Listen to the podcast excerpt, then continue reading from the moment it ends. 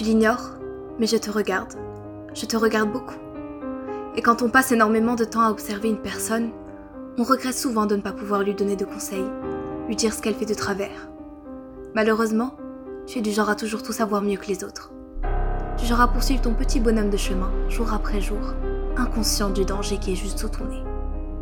Malgré cela, j'aimerais vraiment beaucoup partager quelque chose avec toi, comme le ferait une amie, en quelque sorte.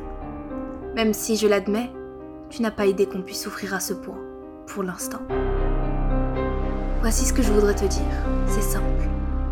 Quand tu t'apercevras que ton enfant a disparu, tu croiras connaître le pire. Très vite viendra ce sentiment insidieux, comme si tu te vidais de ton sang, que tu n'y peux rien, absolument rien.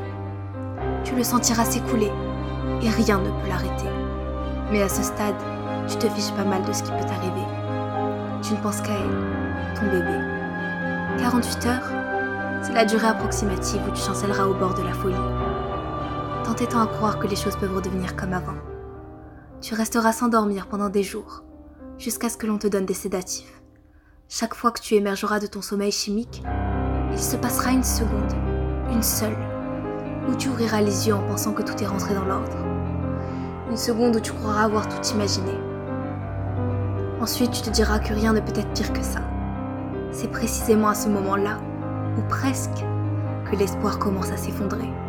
D'abord, il glisse légèrement, puis il prend de la vitesse et, soudain, il s'éloigne à toute allure. Si l'espoir est comme la neige la plus douce, l'effroi qui le remplace est la glace tranchante comme le rasoir, qui va taillader ton âme et la réduire en lambeaux. Et tout le monde, toutes les personnes que tu connais te disent la même chose. Quoi qu'il arrive, tu ne dois jamais perdre espoir. Mais ces paroles édifiantes viennent trop tard, parce que l'espoir n'est déjà plus là. Il a complètement disparu. Alors, tu penses avoir touché le fond?